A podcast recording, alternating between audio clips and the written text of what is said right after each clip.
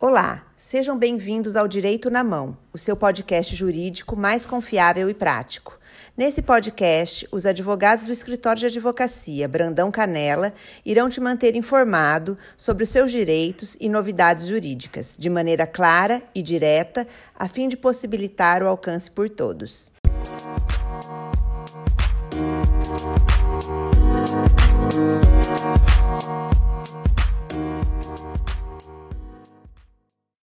Aqui é Tiago de Abreu e Silva, advogado do escritório de advocacia Brandão Canela, e hoje vamos conversar sobre problemas que os consumidores enfrentam com suas operadoras telefônicas. Entre as queixas recorrentes do, dos consumidores, eles relatam a inclusão de serviços não solicitados e a alteração de plano efetuada de forma unilateral pela operadora, de forma que são cobrados por serviços não contratados. Infelizmente, trata-se de prática comum, mas que pode ser sanada por meio de ação judicial.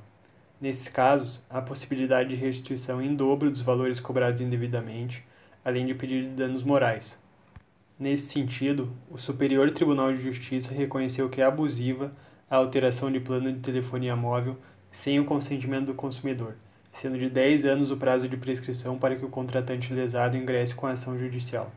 Por estes motivos, é importante que o consumidor esteja atento à sua fatura Caso verifique que cobranças por serviços não contratados são efetuadas, deve procurar um advogado de sua confiança, que poderá pleitear pagamento pelos danos materiais e morais na justiça.